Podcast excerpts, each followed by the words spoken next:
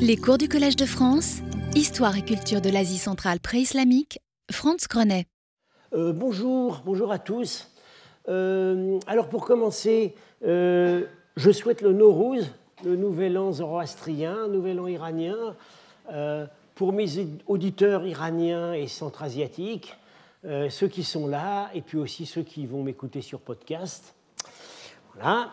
Une petite, on va reprendre donc l'examen des peintures de la salle rouge de Valarcha, mais au préalable, je veux faire une annonce sur. Est-ce qu'on est peut m'atténuer la lumière que j'ai en pleine figure là? J'ai un peu l'impression. Voilà, ok. Euh, je, voudrais faire une annonce sur une, exposition, dite exposition virtuelle, parce qu'elle elle va être en ligne, euh, qui a été organisée par euh, la Sackler Gallery de Washington et le Freer Museum. C'est la première exposition sur les Sogdiens. Euh, la deuxième, ce sera celle au Louvre dans deux ans. Et euh, bon, j'ai participé à cette, euh, exposition, vous verrez. alors, le site est très bien fait, on navigue, il y a toutes sortes d'arborescences, mais c'est très clair. Simplement, c'est pas encore, c'est pas encore sur le web. Ça devait l'être avant, mais il y a eu le shutdown de l'administration Trump qui fait que toutes les opérations ont été suspendues. Euh, et en principe, ça devrait être euh, en ligne cette semaine ou la semaine prochaine, mais euh, je pense qu'il suffit que vous fassiez Google sur Freer ou Sackler Sogdians et vous verrez tout de suite si c'est en ligne ou pas. Et ça va rester en ligne quelque temps. Alors voilà donc le, la page de titre. et voilà déjà la structure de l'exposition. Hein, at Home. Euh, est-ce qu'ils ont mis. Euh, voilà, euh, les Sogdiens chez eux, art et culture matérielle, les religions, les Sogdiens en Chine, ce sont les monuments funéraires qui n'ont plus de secret pour vous depuis mon cours de l'an dernier. Les de Nara à Nancy, les restes les Sogdiens qu'on suit à la trace dans leurs vestiges matériels qui sont arrivés jusqu'en Europe occidentale, euh, la fin et la redécouverte de la civilisation sogdienne. Je suis interviewé quelque part, mais je ne sais plus vraiment où. Euh, je pense que c'est peut-être dans les Sogdians at Home sur la, peinture. Et puis euh, j'ai fourni donc les, photographies qu'on a euh, de la grande peinture des ambassadeurs de Samarcande, maintenant complètement restaurée, euh, qui au Louvre ne viendra que pour une petite partie d'entre elles. Et là, la totalité des murs se trouve dans les meilleures images possibles sur cette exposition virtuelle. Voilà. Alors, je reprends, je reprends euh, où nous en étions pour la, ce qu'on appelle donc la salle rouge du palais de Valarcha euh, J'avais donc expliqué qu'elle euh, est disposée sur trois, trois niveaux. le niveau supérieur, euh, avec semble-t-il des griffons qui gardent un arbre paradisiaque et pour lequel j'avais proposé une interprétation éventuellement zoroastrienne, c'est-à-dire l'oiseau l'oiseau mythique, le simorgue, qui garde l'arbre de toutes les semences et le fait polliniser en l'agitant avec ses ailes. Euh, et puis ensuite, donc, deux niveaux, euh, un niveau avec une frise d'animaux scellés et un niveau avec des scènes de chasse. Alors c'est là où nous en étions, où nous, nous étions arrêtés. Alors, le niveau intermédiaire, voilà, euh, c'est une c'est donc une frise, vous voyez ici, voyez ici, malheureusement euh, coupée à la partie supérieure, mais euh, c'est suffisant pour constater que ces animaux ont des, ont des, ont étriers, des selles, mais pas de cavaliers. C'est-à-dire que ces animaux sont montés par un personnage invisible. Euh, et on, peut identifier, il y a visiblement un cheval ici, euh, ensuite, peut-être ici un chameau. Ici, on a euh, clairement enfin, ici c'est un, un lion, enfin plutôt il est peut-être ici le lion, un griffon ici. Donc voyez, les animaux sont tantôt réels, tantôt fantastiques. Si on a un griffon avec ses pattes de rapace, on signale une panthère, mais ce n'est pas dans les images, un cerf, un tigre. Nous verrons ce qu'il convient de dire de cette curieuse frise. Et enfin, en dessous, on a le registre principal, c'est-à-dire une répétition de scènes avec dans chacune un personnage royal de type visiblement indien euh, qui combat à dos d'éléphant. Il a un cornac d'ailleurs, dont l'image ici et ici est effacée. Euh, et il combat une série d'animaux, alors à nouveau des animaux réels, hein, des euh, fauves, des fauves indiens, euh, panthères, euh, tigres, mais aussi. Alors voilà, une, image typique. On voit, on très bien le cornac ici. Mais aussi, parmi ses adversaires, il y a des, dragons. Plutôt aussi un griffe, plutôt des griffons. Bien. Alors, ce décor est unique à bien des égards dans la peinture sogdienne. Parce que normalement, ces bandeaux sont des narrations. Hein. Il y a un, récit qui se développe.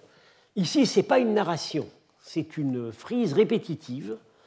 Euh, et par ailleurs, le combattant qui est répété euh, ne, fait penser ni à un dieu sogdien, ni à un roi sogdien. Hein. Le modèle, le modèle est évidemment, le modèle est indien. Euh, alors curieusement, il est assez clair que le, peintre n'a jamais vu un éléphant. Euh, cet éléphant, il rappelle un peu le, vieux Cornelius dans les albums de Babar. Hein. Euh, il, me fait, penser. Euh, bon, il n'a jamais vu un éléphant, alors que celui qui avait peint la peinture des ambassadeurs à Samarcande avait évidemment des éléphants sous, sous les yeux. qui est ce personnage? Alors, pour Marchak pense quand même que c'est un dieu et euh, que ce serait en fait le dieu suprême du panthéon zoroastrien sogdien, c'est-à-dire Ahura Mazda, mais que les sogdiens connaissaient rarement sous ce nom, auquel euh, il donnait le nom de Advag, qui est plutôt en fait une épithète qui veut dire Dieu suprême. Alors pourquoi est-ce qu'il pense à, à, ce, à, ce, Dieu? C'est qu'on sait par divers textes que ce Dieu Advag pouvait être assimilé à Indra. Indra, le dieu indien, le roi des, des dieux en Inde, et, dont la monture est un éléphant. Euh, bien, euh, le, en fait, Naimarg a montré, dont j'ai cité l'article au début, a montré que le modèle n'était pas Indra, même si peut-être quelque chose d'Indra. Le modèle vient du bouddhisme mahayanique, c'est euh, le bodhisattva Samantabhadra, qui est un bodhisattva protecteur, qui monte un éléphant. Alors ici, l'éléphant est monstrueux, hein, il a trois têtes. Euh, et alors, une des caractéristiques de l'éléphant de Samantabhadra, c'est qu'il n'a pas l'air très sympathique, et euh, il a six défenses qui sont irréalistes totalement parce qu'elles sortent de la mâchoire inférieure. on ne voit pas bien ici, il y a d'autres images, vous, vous en verrez après, c'est plus net. Alors que les défenses de l'éléphant sortent de la mâchoire supérieure. Et donc, il, a fait l'hypothèse que euh, cet éléphant dont les mâchoires clairement sortent de la mâchoire inférieure est simplifié par rapport à l'éléphant de Samantabhadra, dont par ailleurs il a euh, les oreilles festonnées et l'air euh, patibulaire. Bien. alors, le type de Samantabhadra a pénétré dans la Chine de l'Ouest à partir du 7e siècle. Ici, c'est une bannière de Dunhuang euh, qui est, je crois, à l'Ermitage. Mais, mais, mais ce, ce, certes, Samantha Badra est à l'origine probable de l'image dont nous discutons, mais euh, c'est transposé parce que Samantha Badra ne chasse pas. Euh, aucun bodhisattva ne chasse, puisque par définition, les bodhisattvas ont le respect des créatures vivantes. Donc c'est autre chose. Alors, euh, est-ce malgré tout un dieu, hein, comme le voudrait Marchak C'est quand même, on peut objecter que dans la, peinture sogdienne, on a des. on, voit parfois un dieu qui combat activement des guerriers démoniaques. Bon, c'est le cas, je vais en parler tout à l'heure, dans la peinture de Charleston, mais on n'a aucun exemple, ni en Sogdien ni en Inde, d'un dieu qui chasse les bêtes à dos d'éléphant avec un cornac. Donc, Naimak pense plutôt à une image symbolique royale. Alors, c'est le roi, il a des rubans à la sassanide, mais ça, à cette époque en Sogdiane, tout le monde a des rubans à la sassanide, les rois ou les dieux. Euh, euh fait l'hypothèse d'un message codé. Voilà, il dit euh, on, transmet une, une leçon euh, par, les, par, des, par, des, par des, les bêtes. Euh, un message qui n'est pas direct, qui est symbolique, et où serait évoqué le combat du roi qui en l'occurrence est le commanditaire, le roi de Boukhara, contre ce qui est clairement les forces du mal. Qui sont les forces du mal pour le roi de Boukhara dans les années 730 Je vous laisse deviner. Bon.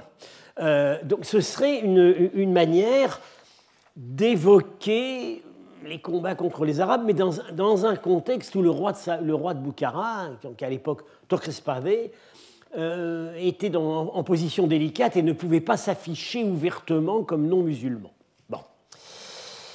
Pour le moment, on peut en discuter, mais enfin, à mon avis, pour le moment, on n'a pas trouvé mieux comme explication. Alors, pour la, frise du registre médian, celui qui surmonte celui-là, euh, là, euh, Marchak et Naimak sont d'accord. là, c'est clairement une image symbolique de Dieu. Ces animaux sont montés par un Dieu, sont chacun montés par un Dieu invisible.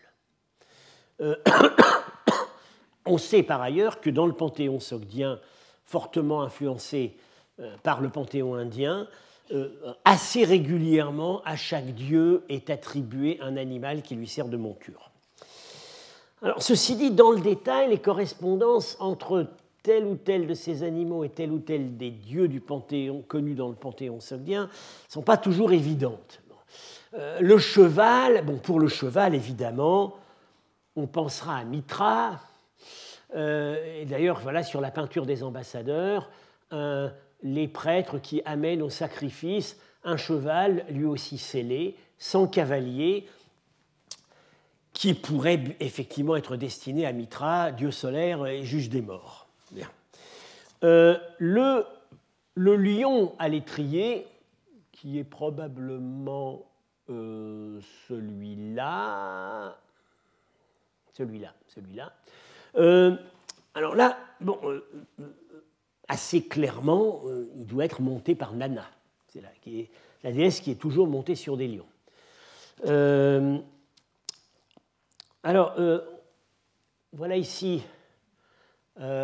Ah oui, voilà cette peinture de Charleston, on en reparlera tout à l'heure, où on voit un, dieu, Wesh Parkar, qui, on en reparlera, qui, effectivement participe à une bataille, euh, mais euh, il n'est pas à la chasse avec un cornac.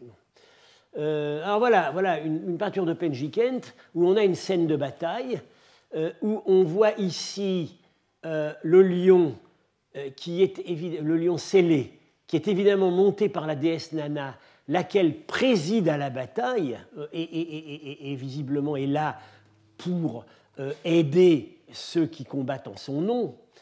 On verra ça après beaucoup plus en détail sur la peinture de Charleston. Et sur cette même peinture apparaît une panthère noire qui est également montée par un cavalier qu'on ne voit plus.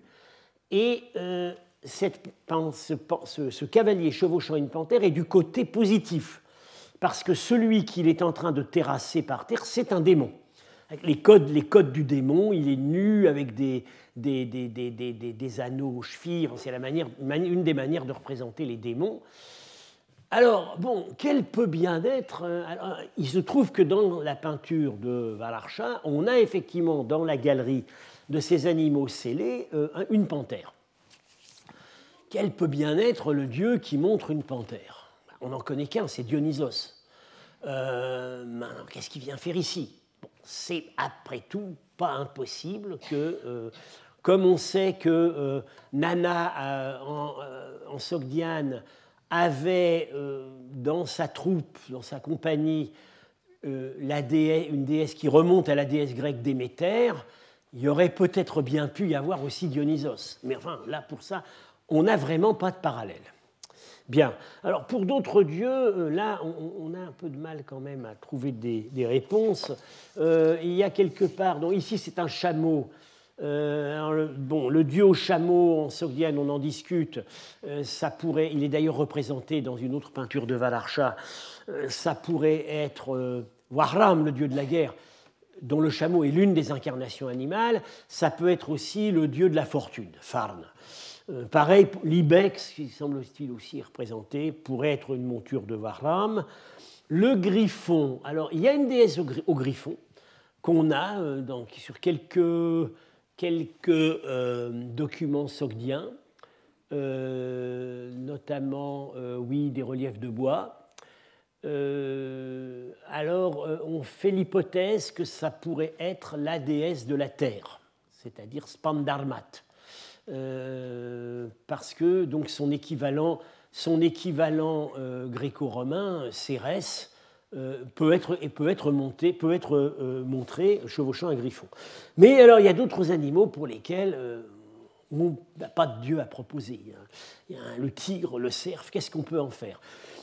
Il semble quand même que euh, cette explication euh, qui veut reconnaître là une évocation de Dieu qu'on évite de montrer, parce que peut-être effectivement le contexte à Boukhara à ce moment-là, euh, avec les Arabes dans la coulisse, ne se prête guère à l'affichage du polythéisme, cette explication paraît quand même actuellement la meilleure. Alors depuis, on a quelques données nouvelles.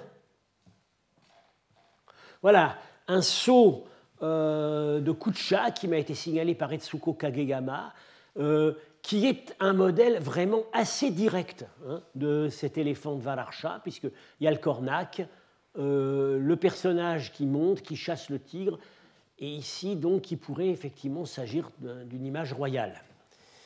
Et puis une transposition plus tardive, un peu plus tardive, ça reste quand même peut-être fin 8e siècle, au Tibet sur un vase d'argent doré que j'ai publié, euh, où euh, on a, on a l'éléphant de Samantha Badra avec son, son air très méchant.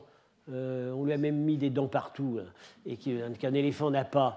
Et sa défense qui, qui part de la mâchoire inférieure et qui est montée par un personnage qui semble clairement royal. Il y a un cornac derrière. Donc, visiblement, le thème était dans l'air à cette époque, au 8e siècle, célébrer la gloire du roi euh, par ce type d'image. Alors, c'est quand même pas évident de, constater que euh, l'imagerie royale à Boukhara à cette époque euh, emprunte aussi massivement à des modèles indiens alors que les modèles qui s'étaient imposés depuis longtemps euh, pour la propagande royale étaient les modèles sassanides. pourquoi maintenant les modèles indiens? Alors, euh, toujours lui, attire l'attention sur un passage de Narshari, à propos donc des rois anciens de Bukhara, où il mentionne sans date une épouse royale qui serait venue de Chin, Chine, en principe, ça veut dire la Chine, mais en fait, ça peut aussi tout, aussi bien dire le Turkestan chinois. Et euh, cette épouse royale aurait établi près de Bukhara euh, une maison des un botrané. botrané. Alors, euh, on peut traduire bot, c'est Bouddha. Alors, on peut traduire sanctuaire bouddhique, mais en persan, ça peut, ça peut désigner toute espèce de sanctuaire à idole, puisque le mot, euh, l'idole par excellence euh, euh, dans le monde iranien, c'est évidemment Bouddha. Donc voilà, on, a, cette, cette, notice, malheureusement, sans indication de date. Et puis, il se trouve que le dernier fils de Tokespade, le roi sous lequel s'est probablement a probablement été commandé la salle rouge. Le dernier fils de Torrespadé portait apparemment un nom bouddhique. Il va lui succéder beaucoup plus tard, je vais en parler. Il s'appelait Bunyad, et ça pourrait venir d'un nom bouddhique Punyadatta, c'est-à-dire créé par ses mérites. Donc, on sait que Tokespadé, quand il est assassiné à Samarcande, a ses os prélevés par ses gardes pour les ramener à Bukhara. Donc il se fait, il se fait enterrer comme un bon zoroastrien, mais il n'est pas impossible qu'il ait été un peu éclectique. On a des, à la même époque exactement, euh, on a des souverains de Kaboul euh, qui mettent des thèmes des images zoroastriennes sur leur monnaie, mais dont on sait par ailleurs qu'ils ont fait des dons à des sanctuaires bouddhiques et qu'ils ont dédié des statues de Shiva. Dans ce contexte euh, tardif et où ces religions d'Asie centrale sont toutes sur la défensive face à, à l'invasion arabe, on pourrait, il y aurait quelques indices de, perméabilité, dans, les, milieux royaux au moins, entre diverses affiliations religieuses. Alors, quoi qu'il en soit, euh, euh la, salle, la, salle, rouge, n'a sans doute pas vécu très longtemps, d'ailleurs elle est en, excellent état. Avant, elle était en excellent état avant d'être recouverte par les débris. Euh, donc on se situerait selon Neymark vers les années 730, et tout est restructuré immédiatement après. Euh, alors, sous les successeurs de Tokespadé, qui sont ses fils, qui se succèdent sur le trône. Alors, on a un premier fils qui s'appelle Kutaïba, euh, à qui son père avait donné le nom du premier conquérant arabe. Alors, sous Kutaïba, on n'a pas grand-chose à attribuer à Kutaïba, mais peut-être quand même une phase artistique ici, euh, voilà, avec euh, des, statues euh, en, terre crue recouvertes de plâtre. là, on est dans des réminiscences qui sont très clairement sassanides, peut-être aussi omeyyades. on a exactement le même style de drapé sur les plus beaux des ossuaires sogdiens de cette époque. Mais en tout cas, cette phase-là se termine par un grand incendie que Neymark euh, relie à la catastrophe politique de Kutaïba, lequel euh, a été, euh, exécuté sur l'ordre d'Abu Muslim. Donc là, c'est l'un des rares points d'accrochage de la chronologie. tous ces règnes se terminent mal, mais dans ce cas précis, il y aurait eu incendie du palais. Et puis ensuite, on a une nouvelle phase avec un jeune frère donc, qui s'appelle Bougnat, qui est peut-être originellement un nom bouddhique, qui règne longtemps, pendant 30 ans, jusqu'en 782, et qui restructure absolument tout. Alors là, on est carrément dans l'époque abbasside, et c'est fascinant, on voit que les courants artistiques ont basculé. Euh, les influences ne viennent plus d'Inde, elles viennent, euh, très clairement euh, de l'Ouest.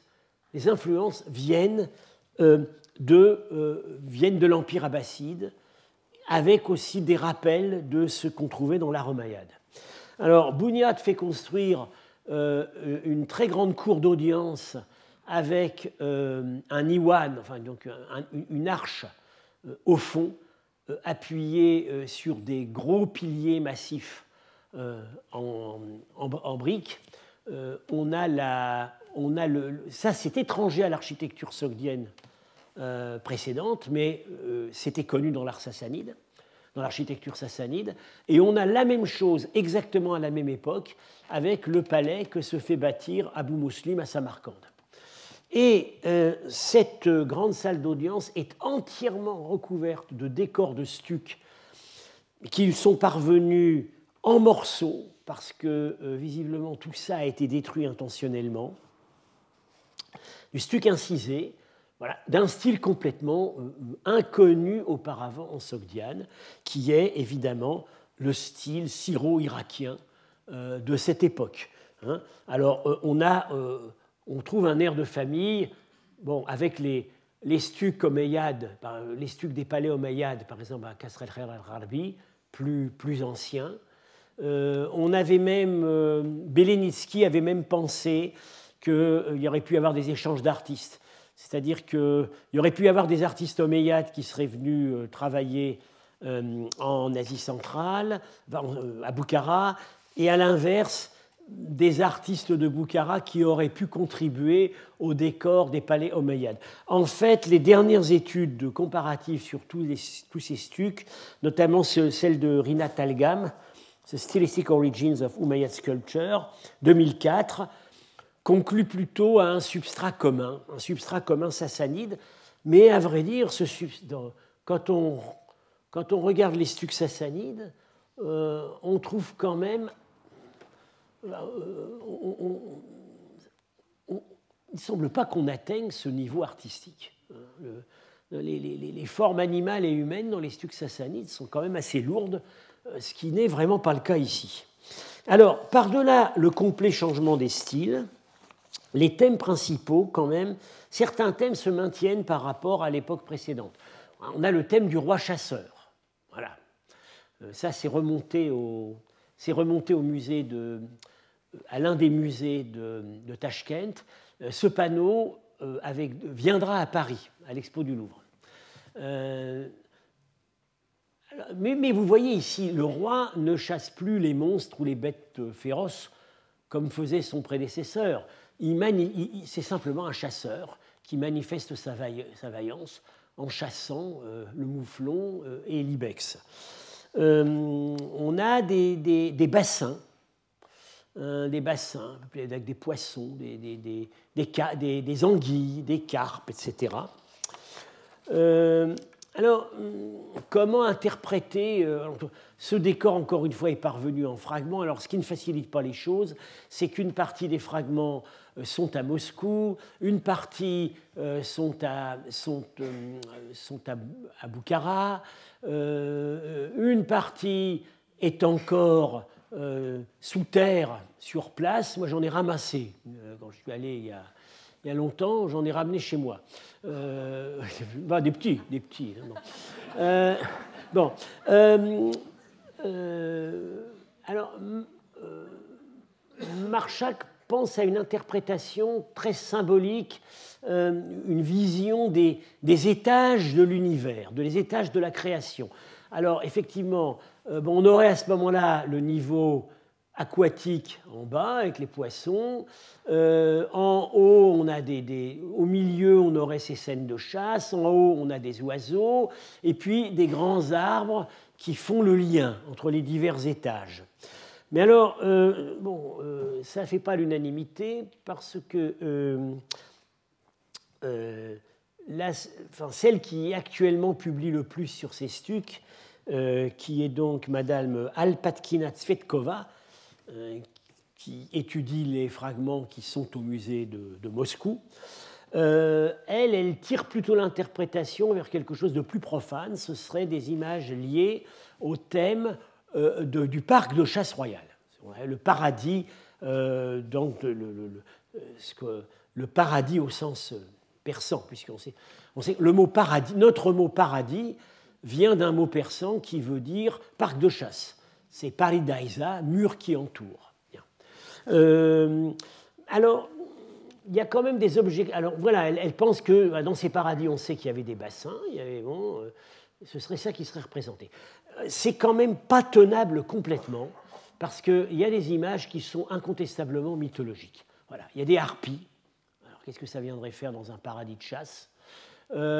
Ici, c'est mal conservé, mais vous voyez un petit, un petit, un petit amour qui chevauche un poisson. Voilà, c'est pas vraiment ce qu'on rencontre euh, euh, en se promenant dans un jardin. Euh, il y a des dragons. Bien. donc, et surtout, alors, il y a aussi des images qui tirent davantage vers le divin. On a ici cette figure alors vous voyez, en fait, il tient, il tient pas une. Ce qu'il tient, c'est l'extrémité d'un grand voile qui est au-dessus de sa tête et qui devait tenir de l'autre main. Ça, c'est la manière de représenter le dieu du vent. Bien.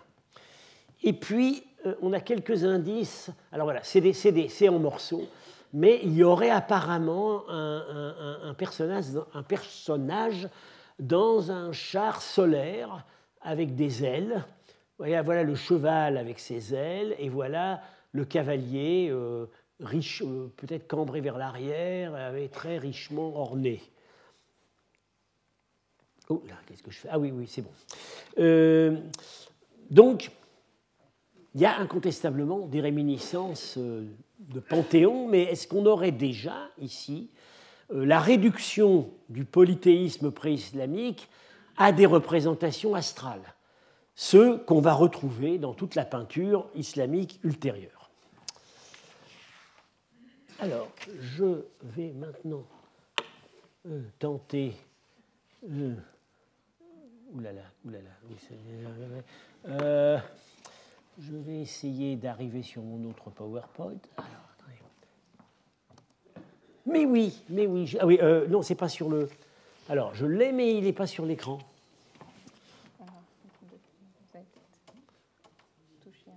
Vous le laissez comme ça en général? Euh, bah, C'est-à-dire, euh, oui, mais je voudrais bien qu'il s'affiche. Alors, attendez, il y a peut-être un, en bas, en bas, en bas. il me semble qu'on m'avait montré. Oui, oui, oui, oui, oui, ces petits trucs-là. Non, pas là, là, là, là, là. On appuie là-dessus. Oui, oui, c'est bon. J'y suis arrivé. Euh, après six ans, j'arrive.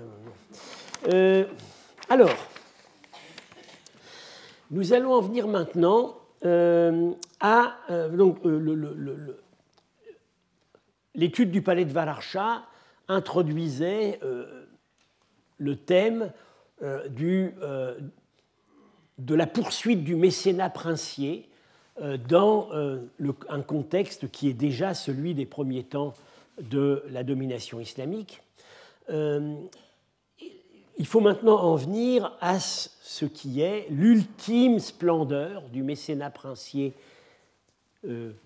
sogdien sur des thèmes, sur des thèmes traditionnels c'est-à-dire euh, le palais de Shahristan euh, en, euh, en Oustrouchana. j'en ai déjà parlé, donc c'est ce ce petit pays de Piémont et de montagne qui se trouve au nord-est de Samarcande et dont la soumission définitive est intervenue vraiment tardivement, pas, pas avant le IXe siècle.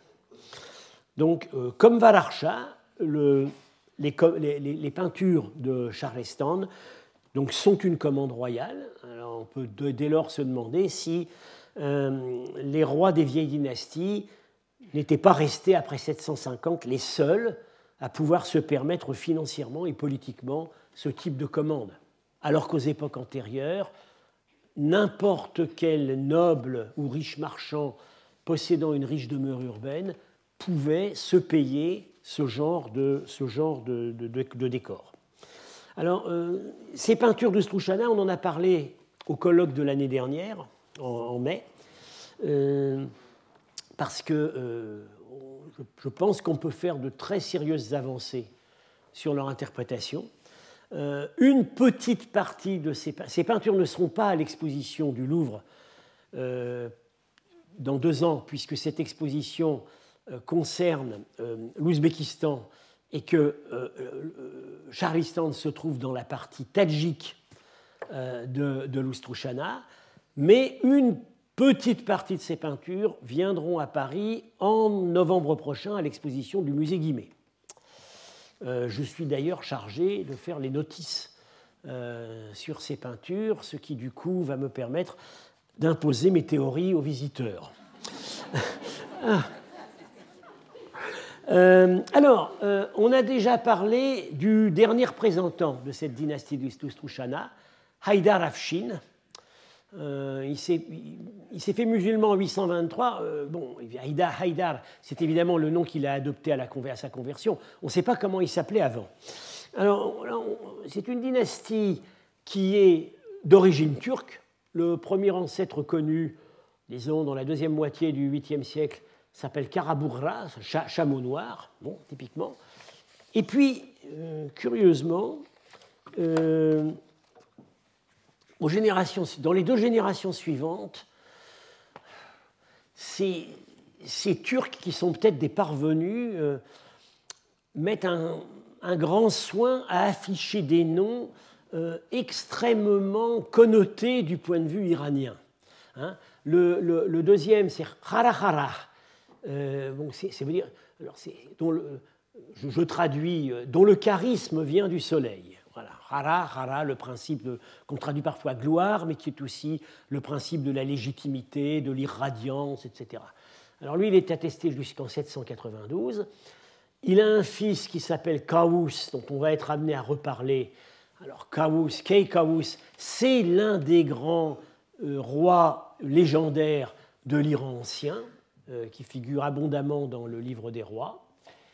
Et puis, en 823, avec l'appui du calife, Kaous, en fait, Haïdar, l'un des fils de Kaous, qui. Kaous, théoriquement, s'était fait musulman, mais personne n'y croyait.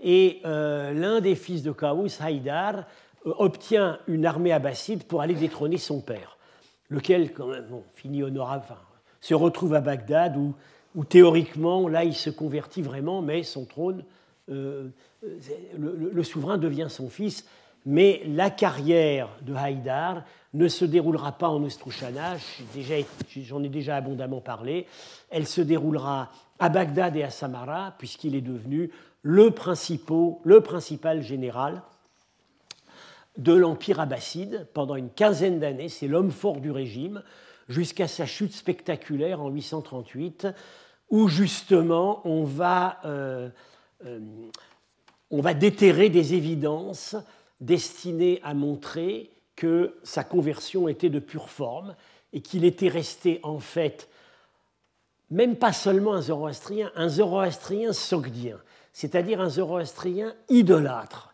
c'est-à-dire non susceptible de recevoir des appuis de l'establishment zoroastrien de l'époque. Et euh, on a vu qu'à son procès avait témoigné contre lui euh, non seulement des, pauvres bougres qu'on avait fait venir d'Oustrouchana, mais euh, le chef de la communauté zoroastrienne d'Iran, le Roudenan Peshobai, qui devait souhaiter, devait être extrêmement méfiant devant tout ce qui pouvait faire apparaître aux yeux du calife sa religion comme condamnée d'idolâtrie. Or, euh, on a coincé Haïdar euh, euh, en, découvrant dans un coffre, dans sa maison qu'on a perquisitionnée, des images de culte. J'en ai, déjà beaucoup parlé. Alors, le contexte archéologique, donc, on est au nord du Tadjikistan. Voilà, c'est un, complexe palatial avec d'ailleurs des, palais d'époques successives et qui domine une riche plaine et au bout de la plaine se trouve la grande ville, la grande ville de la région qui est Uratyube. Euh, ce euh, palais a été, euh, le palais a été fouillé de 1965 à 1972 sous la direction de l'archéologue et homme politique tadjik Nouman Nigmatov. alors, en fait, bon, lui et ses collaborateurs ne s'intéressaient qu'à l'architecture et euh, aux œuvres d'art, les, peintures murales, les bois sculptés, etc. À ce jour, il n'y a pas et il n'y aura probablement jamais de véritable publication archéologique. Alors, il se pourrait aussi que, euh, euh, qu'en matière de monnaie, de poterie, de stratigraphe, on n'ait pas trouvé finalement grand-chose, parce que ce palais a péri dans un incendie, et peut-être avait-il été, avait été, auparavant déménagé de son contenu.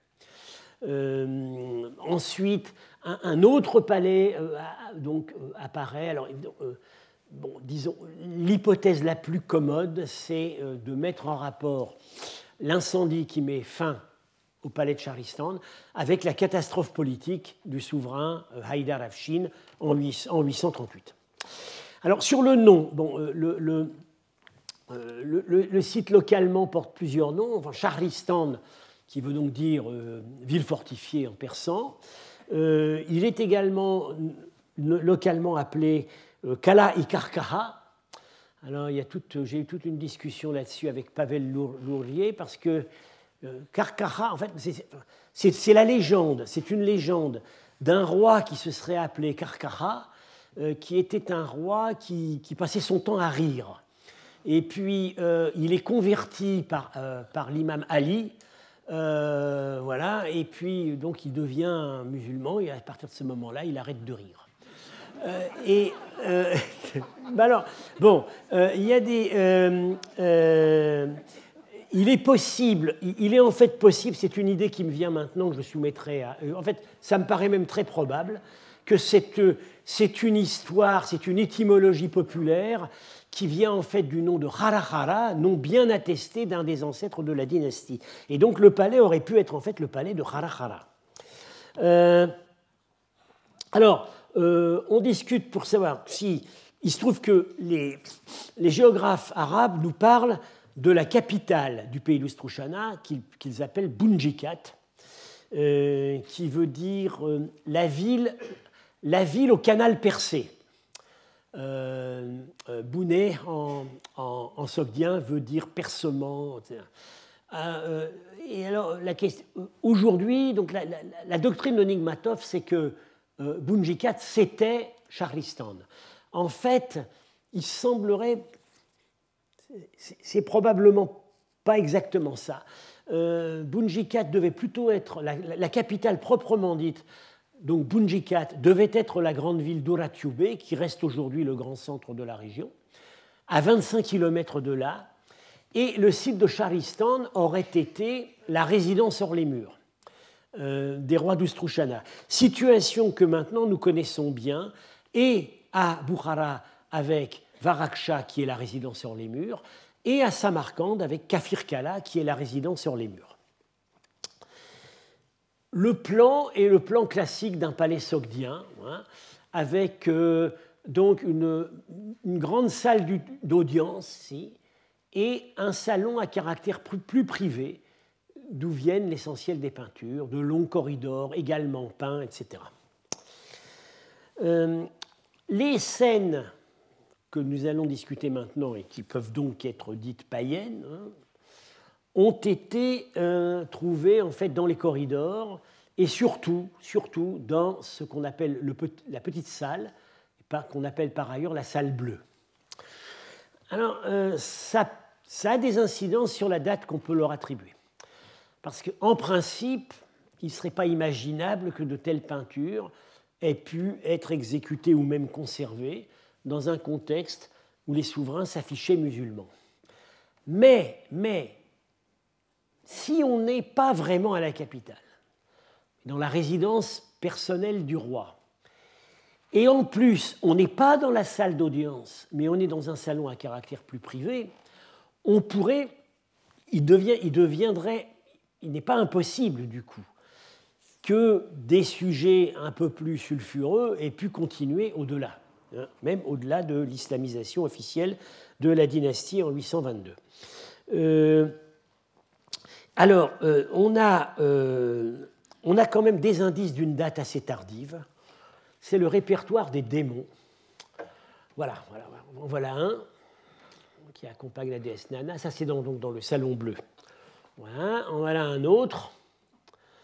alors, là, c'est vraiment Quasimodo. Hein, euh, ces démons, on ne les retrouve pas dans la peinture de. On n'a pas ces types de démons dans la peinture de Penjiket, qui s'arrête en vers 750.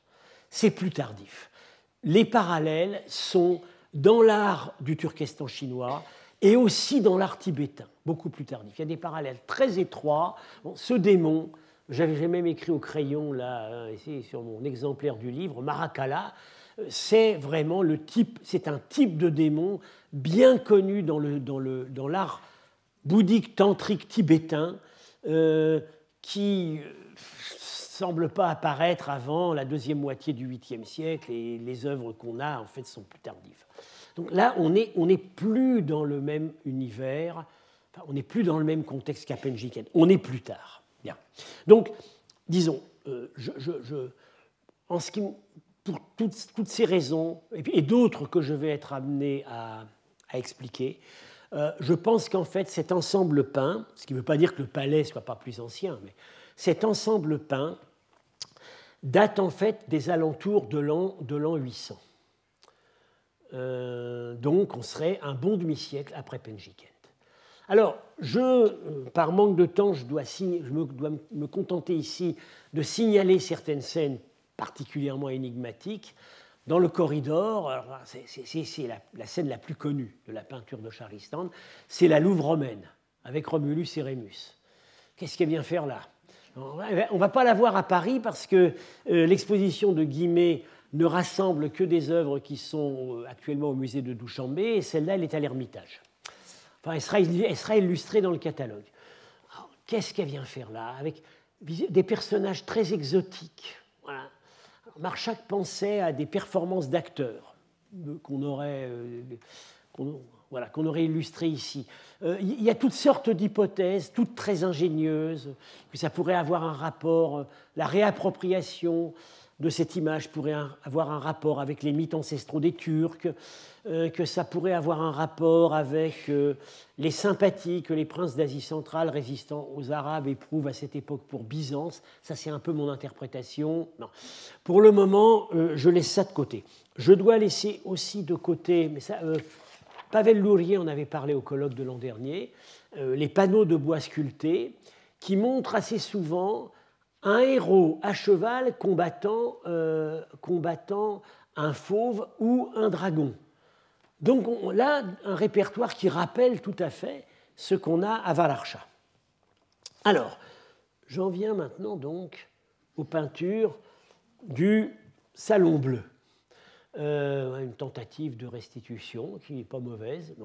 Euh, euh, la disposition, c'est la disposition qu'on a en général sur la peinture sogdienne, c'est-à-dire des registres superposés, et au mur faisant face à l'entrée, au mur faisant face à l'entrée, une divinité qui occupe toute la hauteur du mur. Et vous voyez, dans le cas présent, bon, vous devinez qu'elle est sur un trône avec, euh, un trône avec deux chevaux, ce qui indiquerait assez nettement une divinité solaire, probablement Mitra, mais que les Sogdiens appelaient rarement Mitra. Ils l'appelaient Varg, ça veut dire Dieu, tout simplement. Euh, bon, pense plutôt au Dieu spécifique du Soleil. Enfin, visiblement, ça se, situe, ça se situe là. Euh, voilà la disposition sur enregistre superposé. Je vérifie là. Oui, voilà, un dessin plus précis euh, du mur où on a cette divinité donc sur un trône de chevaux et les bandes qui se, qui se disposent autour. Alors, euh, en fait, la bande du haut n'est pas narrative. Les personnages sont statiques. On a des banquets, on a, on a une sorte de, voilà, des, personnages, moi j'appelle ça narratis personae, c'est-à-dire des, peut-être on introduit les personnages qui vont apparaître ensuite dans les bandes narratives du dessous. Et puis une série d'animaux, à la fois des fauves et des animaux fantastiques, voilà un dragon, euh, mais qui ne sont pas scellés. Donc ce n'est pas, des, pas des montures de Dieu. Qu'est-ce qu'ils viennent faire là? On a pu faire l'hypothèse d'une sorte de tableau de chasse euh, si un, héros figuré dans les parties euh, non conservées de la peinture avait pu être un, exterminateur de monstres, quelque chose comme ça. Euh, alors, il faut tout de suite dire que la technique de dépose et de, consolidation sur place des peintures semble avoir été un peu rustique. Euh, paraît l'indiquer cette photo.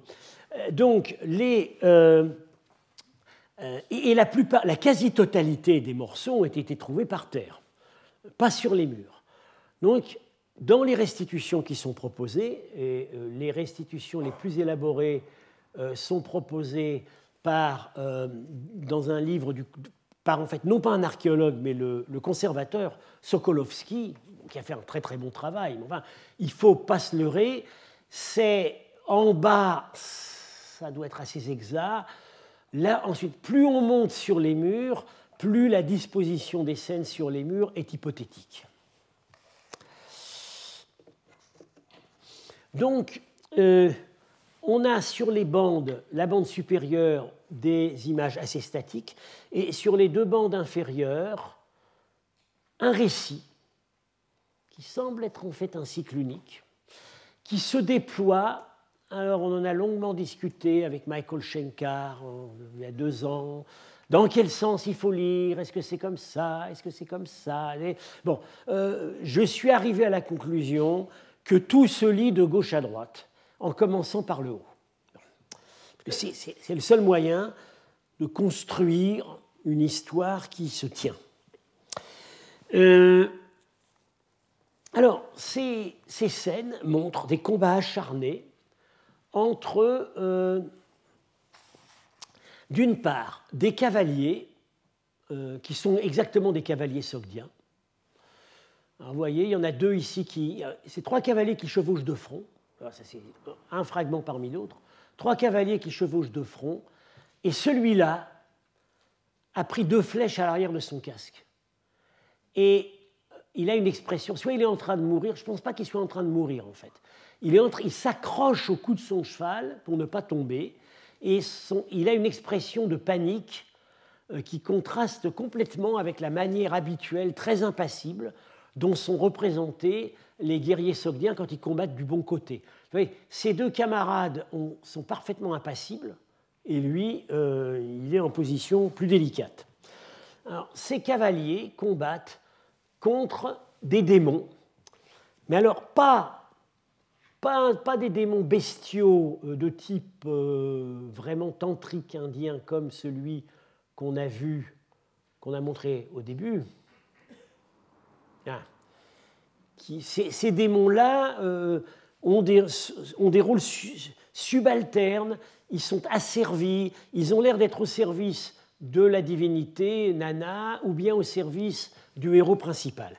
Mais à côté de ça, il y a des démons qui sont des démons guerriers, qui sont en fait exactement comme des...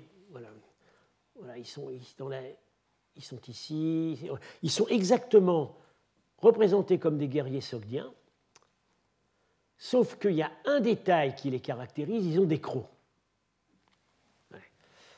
celui-là. Alors, certains, euh, certains ont des, des, ailes sur leur casque, d'autres non. Il y a l'air d'avoir une hiérarchie entre eux. Celui-là a des crocs, celui-là très nettement a des crocs. Alors lui, il n'est pas en bonne position, vous il a une flèche qui lui a traversé la joue. Euh, certains ont des ailes. À nouveau, celui-là a des crocs. Et d'autres ont des couronnes les Donc, visible, cette population de, guerriers démons euh, a une hiérarchie, elle est elle a des princes. On va voir, c'est important euh, si on cherche, quand on cherche l'interprétation. Alors, dans ces scènes apparaît la figure récurrente d'un personnage royal, couronné, couronne à la sassanide, qui tient euh, des attributs royaux, tantôt une hache, tantôt un sceptre. Ce personnage royal se trouve dans un char qui est tiré par des chevaux ailés. Et voilà, là est le nœud principal du problème de l'interprétation. Selon Marchak, à partir du moment où il est dans un char visiblement surnaturel, ça ne peut être qu'un dieu. Et puisque le char est tiré par des chevaux, ailés, c'est de nouveau c'est, le dieu solaire ou bien c'est, Mitra. Mais on peut objecter, enfin il y a des objections. Euh, les, dieux sogdiens ne sont jamais représentés en mouvement. Ils sont toujours statiques. quand le dieu solaire qui est sur son cheval ailé, sur son trône à chevaux, d'abord, en l'occurrence, il n'y a pas d'aile enfin ça c'est optionnel, il pourrait avoir des ailes, mais vous voyez, c'est statique, il est sur son trône, alors que l'autre, il est en mouvement. Quand les rois sassanides sont représentés, euh, les rois sassanides sont parfois représentés aussi sur un trône avec des chevaux ailés, mais euh, ce n'est pas un trône qui bouge. Ici, ce sont des chevaux fonctionnels. Et alors, la grande, le grand, la grande, grand argument qui m'amène à penser que euh, c'est, ça ne peut pas être un dieu, c'est cette scène où on voit ce même personnage avec son cheval ailé qui s'avance vers la déesse Nana en faisant un geste qui est un geste d'imploration. Un dieu ne ferait pas ça. C'est en fait un roi. Alors là, ce que je vais vous présenter ici, maintenant, à partir de maintenant, c'est une étude en cours d'élaboration avec Samra Zarnouch et Michael Schenkar, étude qui sort des discussions que nous avons eues l'année dernière au moment du colloque euh, sur, euh, euh, Strushana. Et bon, c'est la première fois en fait que le, dossier de ces peintures a été rouvert depuis la publication de Sokolovski en 2009, mais cette publication, encore une fois faite par le restaurateur, était très descriptive et évitait l'interprétation.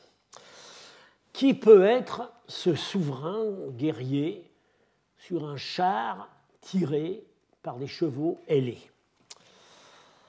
Parmi les rois légendaires de l'Iran, il y en a un, un seul, qui a une tendance marquée à monter au ciel. Euh, ça ne marche pas toujours d'ailleurs. Hein. Il, parfois il est précipité en bas. Et il a pour ça un véhicule idoine. Ce, ce roi, c'est Keikaus. Euh, et ça commence, euh, ça commence dès la Vesta. il est dit dans la Vesta, il est dans la liste, ce qu'on appelle les listes de sacrifiants. Dans, dans l'hymne à la, à la, grande déesse Anaïta, il est dit qu'il est allé lui sacrifier au sommet de la montagne de l'aigle. Qu'est-ce que ça veut dire, la montagne de l'aigle? Ça veut dire, c'est une façon concentrée de dire la montagne qui est si haute que les aigles n'arrivent pas à voler au-dessus. C'est-à-dire, euh, c'est ce qui a donné dans la toponymie les paropamissades, c'est la forme grecque qui vient d'une forme iranienne, Paris ou Pairisaena, c'est-à-dire la région qui est autour de l'endroit et qui est au-dessus des aigles. Voilà, c'est l'Indocouche. Ça a été identifié à l'Indocouche à cette époque. Dans l'Avesta, on ne sait pas à quoi ça se rattache. Alors, dans les textes Pélévi, Keikaous monte au ciel avec l'aide des démons, mais par un moyen qui n'est pas décrit. D'ailleurs, dans une des scènes, alors curieusement, dans une des scènes à Charlistan, vous voyez que euh, y a un démon asservi ici, euh, qui, semble, qui semble en fait. On, on en voit un autre à un endroit qui, a l'air d'aider plutôt qu'il euh, n'est écrasé. On, a l'impression que euh, c'est un démon soumis qui va aider le souverain à monter au ciel. Alors, certes, pour les gens familiers du Charnamé, euh, c'est pas ce qui vient à l'esprit quand on pense à l'ascension de Keikaus au ciel. Ce qui est décrit dans Shahnameh, c'est qu'il est sur un trône tiré par des aigles. les, aigles, en fait, sont attirés par des gigots qu'on a suspendus euh, euh, au baldaquin du trône, et comme ils sont attirés par les gigots, ils battent des ailes et ça monte au ciel. Mais ça, c'est pas originel. C'est emprunté c'est emprunté au roman d'Alexandre. Ça n'est pas dans le mythe d'origine. Et euh, donc je fais l'hypothèse qu'auparavant, on avait d'autres manières de représenter l'ascension de Keikawus au ciel. Par exemple, Biruni, euh, qui écrit à la même époque que le Livre des Rois, mentionne euh, un char de nuages. Voilà. Donc, je pense qu'il peut, voilà, il n'y a pas d'objection à ce que ce soit ici Keikawus avec son char tiré par des Pégases. Donc, on aurait ici, euh, si on accepte de me suivre, je, pense que mes co-auteurs acceptent de me suivre jusque-là. Après, ils vont peut-être me, lâcher en cours de route, mais euh, J'espère quand même montrer assez d'éloquence la semaine prochaine pour rallier les dernières réticences. Euh, et euh, on tiendrait là une première clé de lecture de ces peintures. Pour la suite, je vous donne rendez-vous à la semaine prochaine, qui sera par ailleurs le dernier cours. Retrouvez tous les contenus du Collège de France sur www.colège-2-france.fr.